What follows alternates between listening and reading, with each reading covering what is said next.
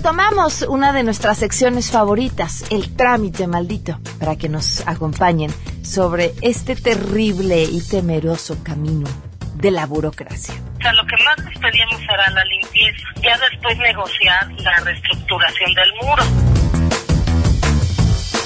Además, la familia de un adicto juega un papel importantísimo en la atención y tratamiento de la adicción. Platicaremos sobre esto más adelante. Hay familias que en su propia dinámica tienden a perpetuar la adicción o a dejar que se agrave y se haga crónico el problema, ¿no? Tenemos buenas noticias y más quédense con nosotros así arrancamos a todo terreno. MBS Radio presenta a Pamela Cerdeira en A Todo Terreno, donde la noticia eres tú.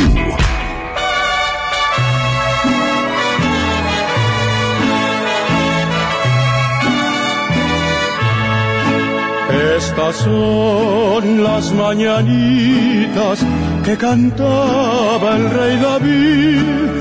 Hoy por ser día de tu santo, te las cantamos aquí. Muy buenos días, gracias por estar aquí en este miércoles 29 de agosto del 2018. Janine, gracias por mis mañanitas, es mi cumpleaños, gracias por las felicitaciones mucho que comentar. El teléfono en cabina, no sobre mi cumpleaños, por supuesto. El teléfono en cabina 5166125. El número WhatsApp 5533329585. A todo terreno arroba mbs.com y en Twitter y en Facebook me encuentran como Pam Cerdeira. Y como todos los miércoles, las eh, preguntas que les hacemos en realidad tienen que ver con que nos presumen de sus ciudades. Y, y esta, esta es la que nos presumen hoy. Queremos conocer tu opinión a todo terreno.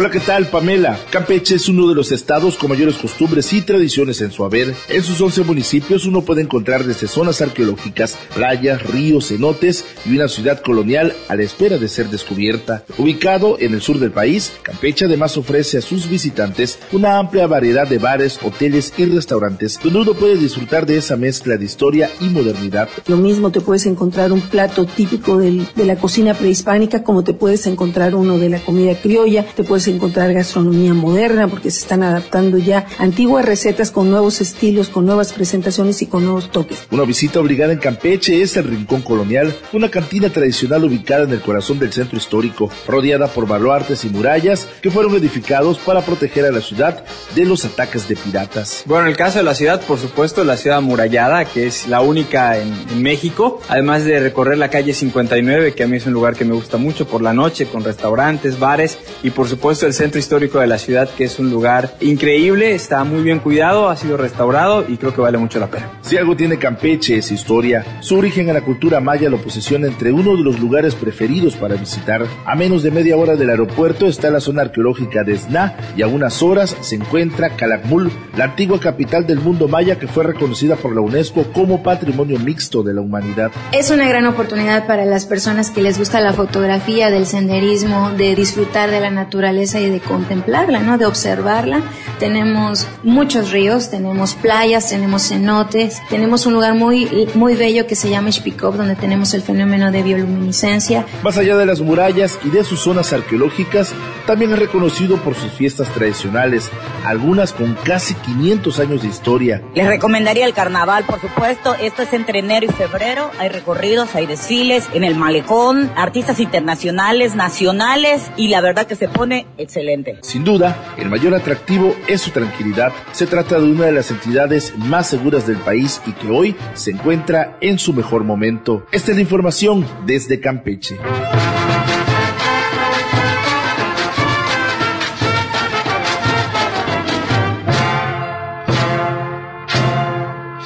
A todo terreno. Hoy se cumplen 11 meses con 28 días del feminicidio de Victoria Pamela Salas Martínez.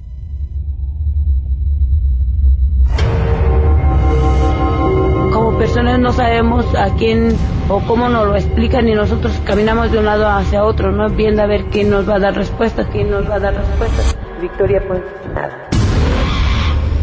11 meses con 28 días, casi el año, y en este espacio seguiremos contando en espera de que algún día llegue la justicia. Vamos con la información.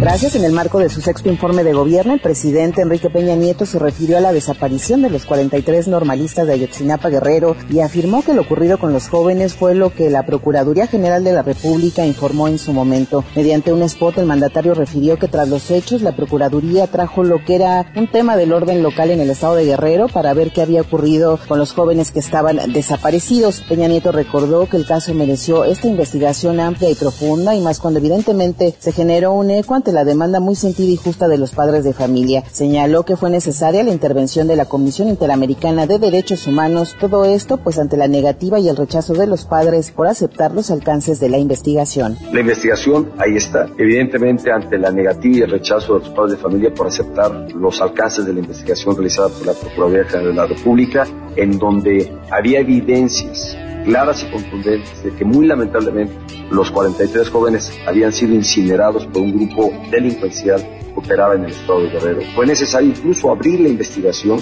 a una Comisión Interamericana de Derechos Humanos para que integrantes de esta comisión pudieran conocer la investigación que había realizado la Procuraduría.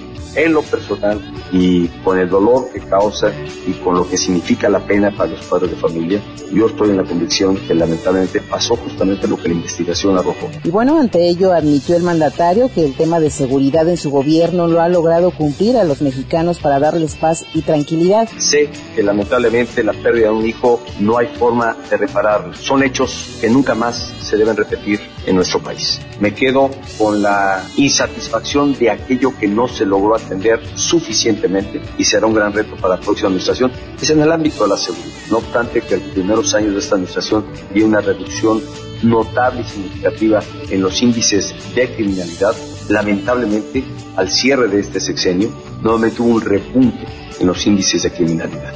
No hemos alcanzado el objetivo de darle a los mexicanos paz y tranquilidad en cualquier parte de la geografía nacional. Para MBC Noticias, Hatsiri Magallanes. Comenzaron los trabajos de la segunda reunión del Grupo de Trabajo Salud Joven. Este grupo, encabezado por el Instituto Mexicano de la Juventud, amplió sus espacios de vinculación interinstitucional con actores como el Fondo de Población de Naciones Unidas, la Secretaría de Salud y los Centros de Integración Juvenil para atender la salud de la juventud. Se han desarrollado diversas acciones enfocadas en la disminución de adicciones, la promoción de la salud mental, la construcción de entornos libres de violencia, la difusión de los derechos sexuales y reproductivos, así como la prevención de los embarazos en adolescentes, puntualizó el director general del INJUVE, Máximo Quintana. El funcionario federal destacó el programa de activaciones de salud joven y agenda local puestos en marcha en seis entidades, pues anualmente en México se podría llenar 4.5 veces el Estadio Azteca con mujeres menores de 20 años que se han convertido en madres. Es el reporte al momento. Buenas tardes. Esta mañana un grupo de estudiantes bloqueó la entrada de la Escuela Nacional Preparatoria número 5 José Vasconcelos de la UNAM en apoyo a los jóvenes que llevan a cabo un paro activo en el CCH Azcapotzalco, según consta en una imagen que circuló el día de ayer en redes sociales. Debido a la protesta, muchos de los alumnos que acudían de manera habitual a clases se quedaron fuera de las instalaciones ubicadas en Calzada del Hueso número 729, zona donde se reportaron problemas viales. De acuerdo con algunos mensajes en Twitter, varios estudiantes se quedaron dentro del plantel al momento que fue bloqueada la entrada. La situación que prevalece en la Prepa 5 no es generalizada en las preparatorias y colegios de ciencias y humanidades que forman parte del sistema de nivel medio superior de la UNAM. Así lo informó el equipo de comunicación social de la máxima casa de estudios. Asimismo, elementos de la Secretaría de Seguridad Pública realizaron cortes a la circulación en esta área de la Ciudad de México. Los alumnos del CCH Azcapotzalco, cabe recordar, iniciaron un paro activo el lunes pasado en demanda de que les sean asignados profesores a todos los grupos y sea transparente el uso del presupuesto que le fue asignado al plantel. Ayer en redes sociales denunciaron que han sido agredidos por porros, informó Adrián Jiménez. Gracias por la información y tenemos buenas noticias.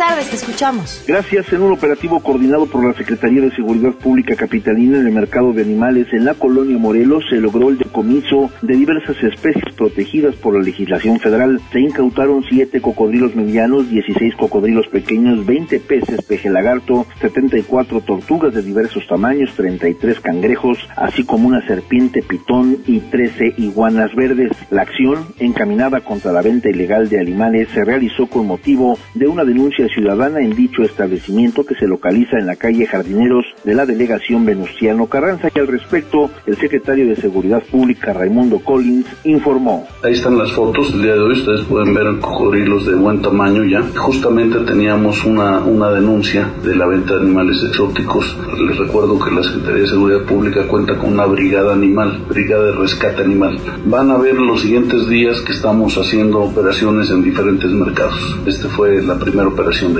Las especies protegidas sin peligro de extinción fueron trasladadas a instalaciones de la Brigada de Vigilancia Animal y fue detenido un hombre de 36 años de edad, informó Juan Carlos Alarcón. Muchas gracias. Además de estas buenas noticias que celebrar también, la invitación, ¿alguna vez han soñado con ser locutores, participar en una emisión de radio en vivo en alguna de nuestras frecuencias? Su oportunidad está en el Centro de Capacitación MBS. Hay un curso de locución que, que pueden aprovechar para tomar, se va a impartir en el Centro de Capacitación y el teléfono es 5681-2087. Pueden visitar la página www.centrombs.com. Damos una pausa y continuamos.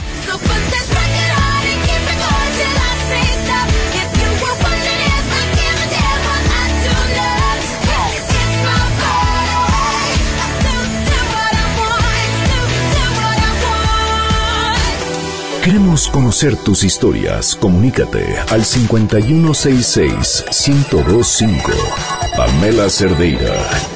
A todo terreno. Donde la noticia eres tú. Volvemos. Pamela Cerdeira está de regreso en A Todo Terreno. Únete a nuestra comunidad en facebook.com. Diagonal Pam Cerdeira. Continuamos. Un escalofrío recorre tu espalda. El tiempo pasa lentamente. Y te sientes completamente solo y desprotegido. A todo terreno. Te toma de la mano y te acompaña en El trámite maldito.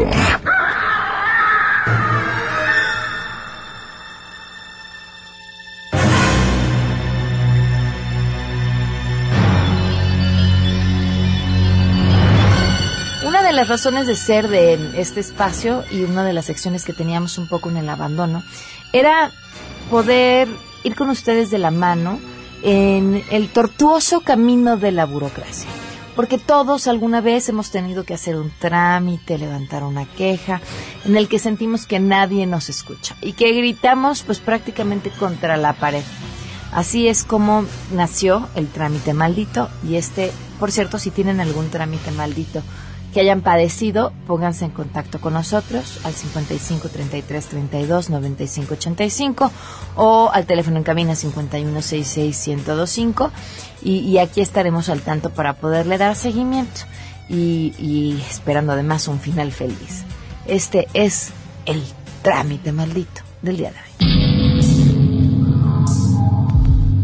Sin duda el tema del desarrollo urbano en el país es uno de los que causa más polémica a tanto gobiernos como federal, estatal y municipal. Es tan complicado que afecta directamente a la calidad de vida de las personas. Y le vamos a dar un ejemplo de esto. Hace poco más de 10 años, la constructora ARA vendió en el municipio de Tultitlán, Estado de México, un desarrollo llamado Real del Bosque. El moderno complejo habitacional incluía maravillosas vistas panorámicas de la Sierra de Guadalupe y sí, pues está construido justo a las faldas del cerro de un área natural protegida. Pero aquí lo único real ha sido el problemón que los vecinos tienen ahora viviendo en este paradisiaco lugar. Pues resulta ser que en septiembre de 2015, tras una fuerte temporada de lluvias, parte de este cerro se derrumbó y tiró un muro de contención que protegía la parte habitacional, poniendo en riesgo el patrimonio y la vida de más de 50 familias que desde hace tres años han tocado puertas pidiendo ayuda. Y así nos lo cuenta Janet, quien su casa se encuentra justo en este punto Lo que pasa nuestras autoridades han hecho caso omiso de las múltiples, las múltiples ocasiones en que nosotros les hemos solicitado el apoyo para que vengan no solo a limpiar la cuneta, sino que se haga bien el trabajo, porque nuestras autoridades no han hecho caso. Y es que resulta ser que el complejo habitacional está construido en el municipio de Tultitlán y tiene la colindancia con una zona federal, de tal suerte que el muro de contención que necesitan construir nadie se quiere hacer responsable. Lo que más nos pedíamos era la limpieza, ya después negociar la reestructuración del muro. Para ese reportaje buscamos el parecer del municipio de Tultitlán, quien aún no nos ha dado respuesta. También buscamos a la Secretaría del Medio Ambiente y Recursos Naturales Federal por tratarse de un área de reserva ecológica, pero en esta dependencia nos informaron que la Sierra de Guadalupe no forma parte de las áreas que están bajo la tutela de la Comisión Nacional de Áreas Protegidas y que este punto geográfico corresponde al gobierno del Estado de México. De tal suerte que pasamos a la ventanilla del Estado de México, con quienes también nos comunicamos, justamente a las oficinas del gobierno estatal, quien hasta este momento no nos han dado respuesta. Este calvario es el mismo que han vivido los vecinos. Esto en coordinación estatal y federal. Sin embargo, ni siquiera hemos tenido respuesta aquí municipal. Ya de la constructora Ara ni hablamos, porque para ellos ya pasó el tiempo de garantía por la venta de las casas y a su parecer, pues ya es problema de los propietarios. Pero el municipio es lo que nos alega, que ellos no pueden trabajar hasta que esté entregado el desarrollo. Sin embargo, la constructora también se lava las manos diciéndonos que ya está entregado. Así que andamos como bolitas de ping-pong. En noviembre de 2015, el desgajamiento de un cerro en el poblado de San Juan Grijalba, en el municipio de Estacán, en Chiapas, provocó la muerte de 16 personas. En septiembre de 2010, en la comunidad de Santa María, Tlahuitoltepec, Oaxaca, ocho personas murieron cuando un cerro se desgajó en una zona habitacional. Pero estos son solo dos ejemplos de cómo la falta de atención oportuna de las autoridades en este tipo de temas la pagan los vecinos que viven en esa zona. Esta historia continuará porque seguiremos buscando a las autoridades responsables. David Cuellar Montero, a todo terreno. Vamos a una pausa y continuamos. Si tienes un caso para compartir, escribe a todoterreno.mbs.com. Pamela Cerdeira es a todoterreno. En un momento continuamos. Estamos de regreso. Síguenos en Twitter, arroba Pam Cerdeira, todoterreno, donde la noticia eres tú. Continuamos.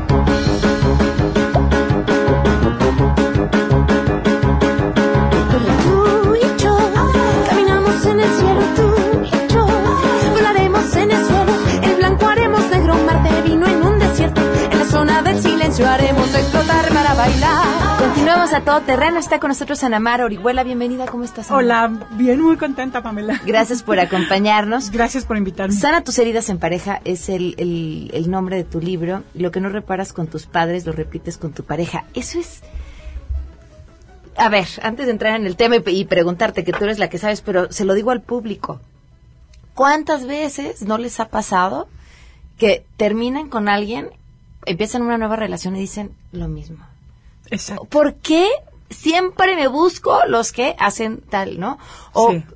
personas que se divorcian, se vuelven a casar y volteas y dices, es increíble, hasta físicamente se parecen la Sí. nueva o el nuevo personaje en cuestión. Es impresionante la, la magia que hay o la energía que hay en el patrón de parejas que vamos atrayendo. Y, creo que esto tiene que ver justamente con las lecciones que, de pronto tenemos que aprender, ¿no?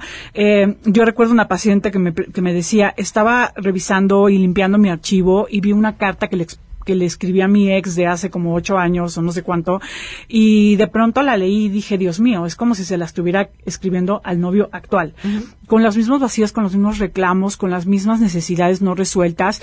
Y es que estoy convencida que de pronto los nudos de dolor que vamos dejando no resueltos en nuestro pasado, a veces en nuestra infancia, pero a veces con distintas relaciones que nos van lastimando, se genera una forma de imán donde de pronto tú tienes que resolver este dolor y, y, y entonces atraes a tu vida una persona justamente que te va a ayudar a resolverlo. Claro, que desde la inconsciencia puede ser el infierno de tu vida, ¿no? A ver, sí, porque si, si buscaras a personas que te ayudaran a resolver tus problemas, todos seríamos inmensamente felices. Es que ese es Ni siquiera sabemos que tenemos los problemas. Para empezar. O sea, es que creo que esa es la gran eh, propuesta del de libro. O sea, cuando tú tienes conciencia de qué te está enseñando el que está enfrente, ese que te desespera, ese que te despierta tus miedos, el que te despierta tu ansiedad, tu control, tu necesidad de ser merecedora. O sea, cuando tú eres consciente de que no se trata del otro, sino se trata de algo que está dentro de tu pasado, algo que está dentro de tus nudos emocionales, entonces eso se convierte realmente en, una experiencia muy diferente. No soy la víctima de las circunstancias, sino soy una persona que hoy necesita aprender a poner límites, por ejemplo, o necesita aprender a enfrentar el conflicto, o a sentirme merecedor. Entonces, eh, cada una de las personas que llegan a nuestra vida son lecciones de vida el, el problema es nuestra inconsciencia. Entonces, el libro justamente es un viaje para entrar en una conciencia de cuando estás en una relación de pareja, estos demonios, estos nudos, se van a despertar. Se van a despertar aunque tengas buenas intenciones, aunque tengas todas las ganas de echarle las ganas, ¿no? Aunque creas que ahora sí va a ser diferente, porque ya no quieres repetir lo anterior. O sea, no basta con tener ganas, ¿no? Basta, o sea, necesitas mirar en toda su dimensión los dolores y las heridas que no has resuelto. ¿Por qué es que a través de una pareja podemos encontrar el mejor espejo para vernos? Es que una pareja tiene una expectativa tan grande en el mundo afectivo, o sea, cuando nosotros nos relacionamos y ya no, y nos enamoramos, entonces se despierta la memoria del niño que fuimos. O sea, ya no estamos relacionándonos con el, con el, con, digamos que en términos del cerebro, con la neocorteza. Estamos relacionándonos con el sistema, digamos que con el, con el, con la, con, con el reptiliano, con la parte sobreviviente, con la parte instintiva, con las emociones, con el niño, eh, metafóricamente. Entonces, en el niño es que están nuestros dolores, nuestros vacíos, nuestros temas no resueltos con nuestros padres o con distintas personas y personajes en nuestro pasado. Entonces, es por eso que cuando en pareja, sobre todo, o con las relaciones más eh, afectivas, es que nos empezamos a relacionar desde, desde el reptiliano y entonces se despiertan nuestros miedos y nuestros traumas. ¿En qué te cachas? ¿En lo que te choca? O sea, en lo que te genera conflicto con tu pareja, ahí es donde puedes encontrar tus miedos, tus traumas o lo que traigas. El dolor. O sea, hay una frase de Buda que me parece que ilustra mucho, es el dolor es un vehículo de conciencia. O sea, si te duele, te conflictúa, si te pone ante tus miedos, si es algo que te afecta, que no te permite fluir, entonces es materia de, aprender. Eh, si tú no puedes estar en paz porque todo el tiempo estás fantaseando en dónde está, con quién está, por qué no me contesta el teléfono, si tú eh, todo el tiempo estás queriendo ser suficiente, merecedora, rescatando, ayudando, si eso, y, cuando tú te das cuenta, al final esas conductas te llevan a, una, a un lugar doloroso. O sea, no son placenteras en realidad cuando los haces desde una compulsión de amor. Entonces, ese dolor, cuando somos conscientes de que nos duele, porque además también nos hacemos tan neuróticos que ya vamos rápido y no conectamos con ese dolor. Y de que ¿no? es culpa del otro, porque, claro, ¿no? Yo, yo soy así porque él se comporta de esa forma, por eso. Eso, eso es algo también que, que, que en verdad es una propuesta de libro. O sea, no hay nada más caro que ser una víctima, porque una víctima no tiene, nunca tiene la responsabilidad de lo que permite mm. o, lo que genera. Claro. Y entonces cuando tú no tienes responsabilidad, no tienes ningún poder para cambiar las cosas. Entonces cuando tú te haces consciente y entiendes que no se trata de que eres una víctima, sino que de alguna manera estás reproduciendo esa realidad desde tu sistema más adolorido, desde tus miedos, desde, tu niño herido. Porque realmente muy pocos somos conscientes de que hay una parte en nosotros que en realidad no quiere el amor, ¿eh? ni quiere una bonita relación, ni tiene ganas de confiar, ni tiene ganas de probar nuevas cosas. Hay una parte de nosotros que dice, los hombres son iguales, eh, las mujeres controlan, o hay que defenderse, el vínculo no existe, el amor no existe, y lo único que yo quiero es comprobar en mis relaciones que estas ideas son ciertas. O sea, la parte que dice, no, yo sí quiero una relación para crecer, para vivir intimidad, o sea, esta parte que sí quiere amar, que quiere experimentar algo nuevo, en realidad es una parte, es el 20%, si bien nos va, de un 80% que muchas veces pesan nuestro dolor y nuestros miedos. Okay. Entonces, por eso nos, nos saboteamos. Porque tú dices, bueno, empieza muy bien una relación, todo parece diferente, todo parece bonito, pero, de, pero pasando un, tiempo, ¿no?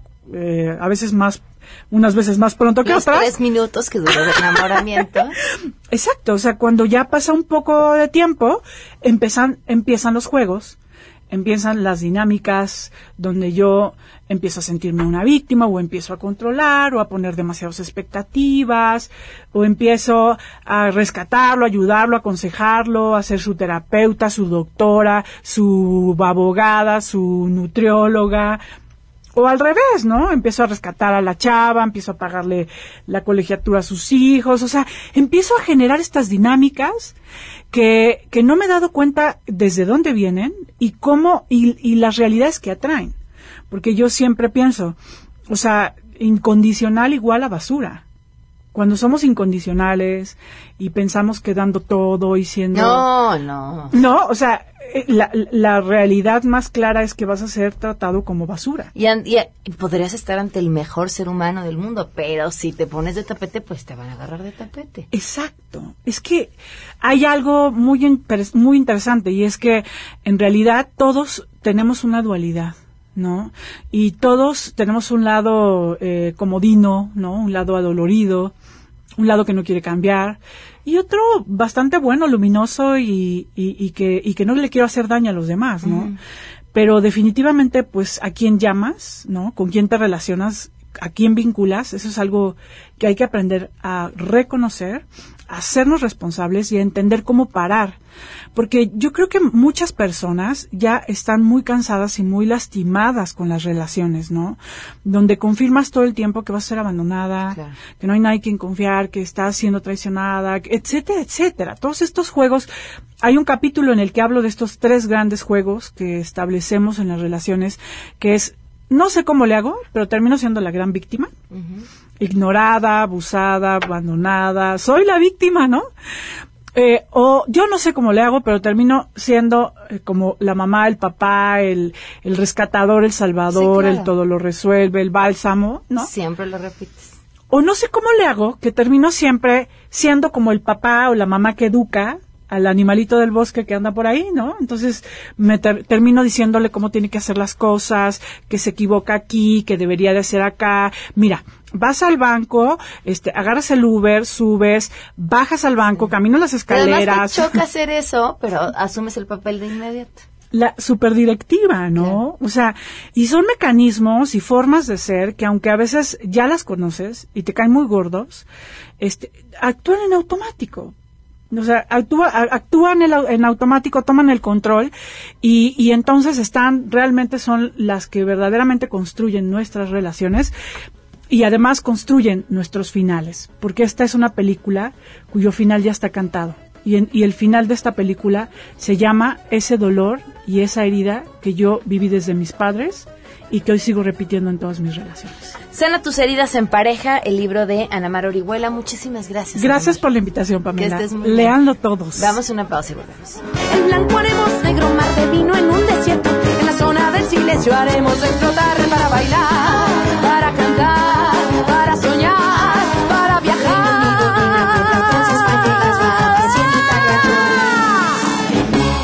Pamela Cerdeira es a todo terreno. Síguenos en Twitter, arroba Pam Cerdeira. Regresamos. Pamela Cerdeira está de regreso en A Todo Terreno. Únete a nuestra comunidad en facebook.com, diagonal Pam Cerdeira. Continuamos.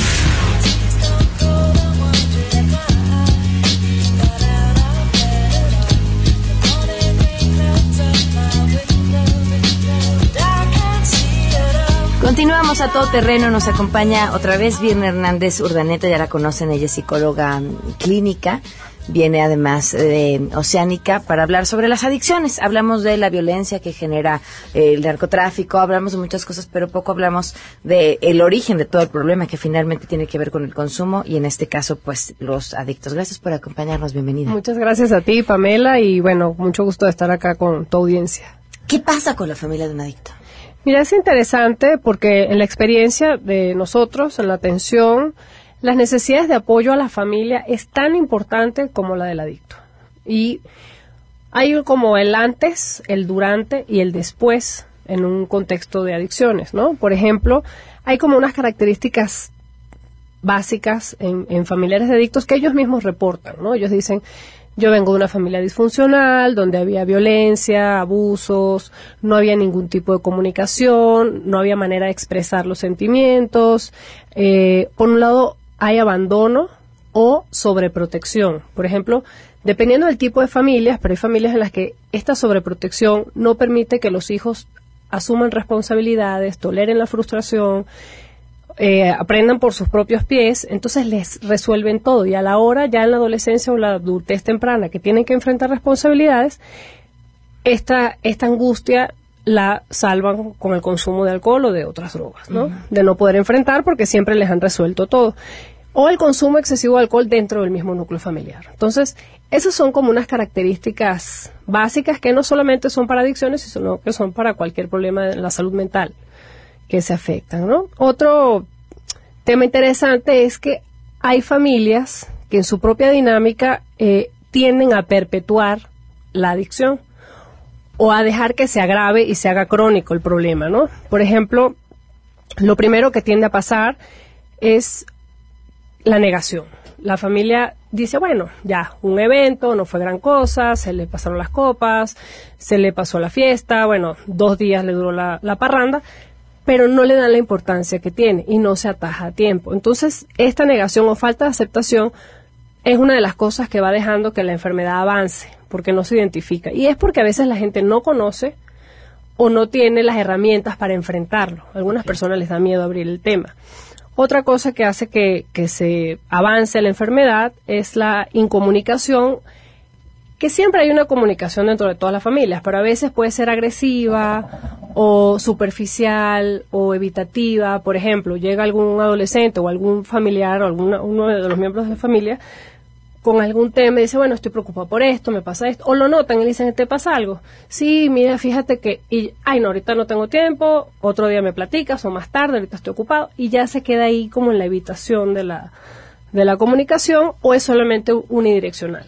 Aquí se hace lo que yo digo, se impone, se obliga y no se permite que los demás tomen decisiones o iniciativas ¿no? dentro de la familia. Em, la, la, incertidumbre respecto al comportamiento agresivo también genera conflictos, porque la gente se empieza a angustiar porque no sabe qué está pasando con la persona y dice, algo estará consumiendo, pero ni idea qué será y tienen muchas fantasías que nunca se confrontan con la persona que está consumiendo. Dicen, yo me imagino que estará consumiendo cocaína, o yo me imagino que es puro alcohol, o yo me imagino que anda marihuana, pero no saben, y no saben cómo confrontar a la ¿Y, ¿y cómo lo confrontas? Mira, primero es de una manera muy natural, o sea, como, con mucho amor, y con respeto, ¿no? Y haciendo que forme parte de la, de la familia, o sea, como trayéndolo e incluyéndolo en la dinámica familiar y explicarle, oye, estamos preocupados, nos afecta en nuestra dinámica que estás teniendo un tema de consumo que se está yendo de las manos, necesitas ayuda, abrir un poco el canal de comunicación primero, ¿no? Y mostrar preocupación, más no una angustia inminente de, como ya apocalíptica, ¿no? Vas a acabar con la familia y se vuelve un tema acusatorio y, se, y se hace, eh, bueno, no es mi culpa, es culpa de ustedes que no, no me prestan atención o no me dejan hacer lo que yo quiero. Entonces, para no entrar en ese conflicto, sino más bien ir empezando a acercarse a la persona con todo el cariño del mundo, pero también con firmeza, o sea, empezar a ver qué límites hay que poner, qué límite no quiere decir control, o sea, el límite tiene que ver con la autoprotección, con cómo hacer para que te protejas de los riesgos y es distinto al control, decir, no, aquí se hace porque yo digo y porque yo mando, es más autoritario. Entonces, si es un joven, va a desafiar el control, ¿no? Pero se le tiene que enseñar a, manejar sus propios límites. Pero los límites inicialmente los ponen los padres, ¿no? Ahora es diferente si es el papá de la familia el que está transgrediendo todo esto y es el que trae una historia de consumo o la mamá, ella tiene una historia familiar en la que uno escasamente se puede meter. Entonces, más bien a la persona ya su tratamiento individual se le ayuda a manejar su historia familiar, ¿no? Pero no es tanto en la intervención de la familia. Y lo otro es como un círculo vicioso en la familia, que es el tema de la codependencia. A veces, no siempre, porque se ha tendido a usar el, término codependencia como en exceso. ¿no? O sea, cualquier familiar que ayuda es codependiente. Y la verdad es que tenemos familias que ayudan muchísimo, que se involucran en el tratamiento, que asisten, por ejemplo, en la clínica ambulatoria que tenemos, más del 80% de los familiares asisten periódicamente a sus, a sus grupos, a los talleres de psicoeducación, a orientación familiar, a terapia de familia, y eso hace que los usuarios, los, los que van como pacientes, tengan mejores resultados. ¿Cuál es la diferencia entre un familiar, una pareja, alguien que ayuda y uno que es codependiente? Mira, el codependiente obtiene un beneficio de la enfermedad del otro. Por ejemplo, eh, vamos a poner el caso de un, un esposo codependiente. Vamos a poner una señora con un problema de adicciones y él todo el tiempo está alrededor, su vida empieza a girar alrededor de ella o alrededor de o los padres empiezan a girar a hacer su vida alrededor de este hijo con la dependencia. Entonces, por ejemplo, eh, un caso que es un caso eh, particular, ¿no? Una, un señor que toda su, su vida giraba alrededor de la esposa y él empezó a, dejar de ir a eventos sociales que él detestaba ir, pero usaba la excusa es que no, es que tengo a mi esposa sí, no puedo dejarla, este si no fuera por mí y todo el mundo le decía, "Ay, tú que cargas esa cruz, es que tú quién qué harían sin ti, en tu familia se desmoronaría." Entonces él obtenía beneficios de autoestima, de, de sensación de control, de sensación de sentirse amado. O sea, ni siquiera le convenía que ella saliera adelante. Exactamente. Okay. Entonces, esta señora cada vez que entraba a tratamiento, él la sacaba. Cuando ella estaba mejor, ya la llevaba a festejar que había mejorado y a tomar una copa. no, bueno. Entonces, sí, y hacer, y y no lo hacía con mala intención, o sea, no era nada consciente, era un problema que él tenía que atender. Okay. Entonces, estas cosas ya se van trabajando y, y, genuinamente él tenía el deseo de ayudar, genuinamente él tenía el deseo de, eh, que, de que su señora se mejorara, pero no, no era consciente de que él estaba obteniendo un beneficio a de todo el entorno por la enfermedad de la señora, ¿no? Entonces, incluso los familiares empezaban a ayudar económicamente, él dejó de trabajar porque toda la familia empezó a aportarle dinero, ¿no? Entonces era una serie de cosas que la verdad muchos empezaron a decir, esto está mal, los hijos más grandes decían, esto, esto no es normal, y ya fueron los que dijeron, mire, nuestro papá tiene también tiene un tema de dependencia de la dependencia, ¿no? Entonces, esa es la diferencia, porque ya una familia que se involucra en el tratamiento, participa y apoya, es como la película, hay una película mexicana que dice, te daría mi vida, pero la estoy ocupando, ¿no? Esa es la familia que participa, la familia que se mete al tratamiento, ayuda en lo que puede, pero mantiene su, independencia, o sea, sigue su vida y, y, y, deja que el, que el adicto se haga responsable de su tratamiento y de sus obligaciones y de sus metas y lo felicita por sus logros. El, el familiar que participa no se siente ganador porque mejora el miembro adicto, sino que siente que que se siente orgulloso de que su familiar está mejorando, ¿no? Entonces, esas son como las, las, las cosas más que, ves la diferencia entre el... Porque también el codependiente, ahí está el codependiente y está el chivo expiatorio, que en este caso es el adicto, que entonces se mantiene que por culpa del adicto es que toda la familia está mal. Y eso, uno, eso es una reestructuración que hace la familia para sobrevivir a la adicción. Entonces se ordena de otra manera. Cuando en una familia alguien detecta ya que hay un problema de adicción y, e intenta acercarse y el adicto, como cualquier adicto, lo, negará y se rechazará el tratamiento y supongo que además tienen que tocar cierto fondo para caer en cuenta que necesitan una que necesitan ayuda. En, en ese proceso, este es importante que la familia o el familiar pueda recibir tratamiento, o sea, tiene que atenderse. Por supuesto. Mira, lo, lo ideal a veces entra primero el paciente a tratamiento, a veces entra la familia este, también a la, vez o, o, hacen cada quien su trabajo en paralelo. Lo ideal que hemos ido haciendo nosotros es en el mismo ambiente, o sea, en el mismo lugar, hacer eh, los dos tratamientos, ¿no? Pero ¿qué logra una familia? Por ejemplo, ¿qué es lo que nosotros tratamos de construir cuando una familia se acerca con nosotros a recibir ayuda, ¿no? En principio es abrir un espacio de reflexión, donde la gente puede expresar los temores que surgen de todo, de todo el problema que están viviendo, ¿no? Por la convivencia en un entorno de, adicción. Empiezan a entender y aceptar sus emociones, culpas, enojos, y empiezan a diferenciar qué es de cada quien, ¿no? Dentro de la familia. Se aclaran dudas, se les dan herramientas para afrontar, porque cada familia funciona diferente o reacciona diferente o tiene dinámicas diferentes de vida. Entonces se les va dando herramientas para que cada quien vaya eh, asumiendo una parte. ¿no? Eh, es como injusto darle toda la carga a una persona, a veces uno solo es el que puede y quiere, y pues ya a ese es el que le toca, pero siempre es primero darles información, que es lo que nosotros llamamos psicoeducación, y después eh, herramientas y irlos acompañando para ver cómo les está resultando lo que están implementando. ¿no? la idea es no nada más darles como una teoría y después vayan y, prueben, sino los vamos acompañando. En tu experiencia, ¿cómo lo viven los niños? Los niños, mira, depende del tipo de consumo, pero los niños, dependiendo de la edad también, si son de entre 5, yo creo que desde los 4, 5 hasta los 8, no, no entienden bien qué pasa. Perciben al, al, al adicto, al familiar adicto, sea la mamá o el papá, como enfermo. Está enfermo porque duerme mucho, porque se siente mal, porque no tiene buena cara, porque no tiene buen aspecto, está desmotivado. Entonces los niños empiezan a decir, bueno, está triste, está enfermo, quieren saber qué les pasa, pero ellos no tienen la capacidad todavía de saber que es consumo de drogas o de alcohol. Y lo otro es que les da, tienen una sensación de abandono porque no los están mirando a ellos, no se sienten acompañados, no sienten que hay interés en lo que ellos están haciendo, si antes los acompañaban a jugar, a hacer tareas, a llevarlos de paseo y ya no, ellos notan esa diferencia. ¿Por qué ya no me quieres llevar? Porque ahora todo el tiempo me voy con mis abuelos? ¿Por qué me mandan con mi tía? ¿Por qué me dejan solo viendo televisión? Empiezan a sentir el abandono. No lo resienten. Lo que les pasa es que creen que ellos están haciendo algo mal y por eso están siendo abandonados. Entonces hay niños que reaccionan de manera muy aprensiva por miedo al abandono y quieren estar todo el tiempo pegados a la persona que está enferma. ¿no? Entonces, eso hay que manejarlo terapéuticamente con el niño para enseñarlo a tramitar qué es lo que pasa.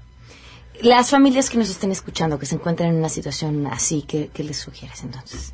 yo les sugiero que busquen ayuda profesional si detectan que hay un problema ya de abuso o de uso nocivo de alcohol o de otras drogas que se acerquen a alguna instancia, que vean qué, qué servicios hay disponibles cerca de donde viven o donde trabajan, para que reciban el apoyo, sobre todo la orientación es lo, primordial, para que sientan que caminan sobre seguro y que y van a obtener herramientas para poder manejar esto en su casa.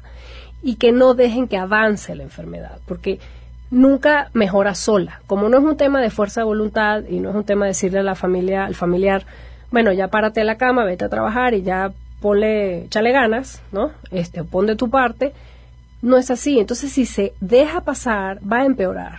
Va a empeorar la situación en la casa, va a empeorar la persona e incluso hay riesgo de muerte. Entonces, lo ideal es que el familiar que se da cuenta, el más sano o el más responsable que vaya y pida ayuda y ya después jale poco a poco a los otros, a los otros miembros de la familia, porque la inclusión con interdependencia entre una familia es de las cosas que tiene mejor pronóstico en un paciente. O sea, cuando una familia se apoya entre sí, sin interferir o sin querer controlar al otro, son los que mejores eh, apoyos le dan. Están, lo comentaba alguien del público la última vez que estuviste con nosotros, los centros de atención juvenil. es importante que sepan que pueden acudir ahí. ¿Ustedes también tienen atención pública gratuita? Sí, nosotros tenemos una clínica ambulatoria gratuita en la colonia San Miguel Chapultepec. Y cualquier información, tenemos el teléfono 5615-3333 y eh, pueden revisar la página de oceánica.com.mx o la de fundación oceánica.org. Por, también quien quieran apoyarnos, a los pacientes se les beca, las empresas nos dan, nos aportan algunos financiamientos para becar eh, a la gente que necesita tratamiento de manera que nadie tenga que pagar absolutamente nada por el servicio que se les da. Y es un tratamiento integral para la familia y para el usuario. Muchísimas gracias. Gracias a ti, gracias. Muchas gracias por habernos acompañado. Los esperamos mañana a las 12 del día. Esto es A Todo Terreno.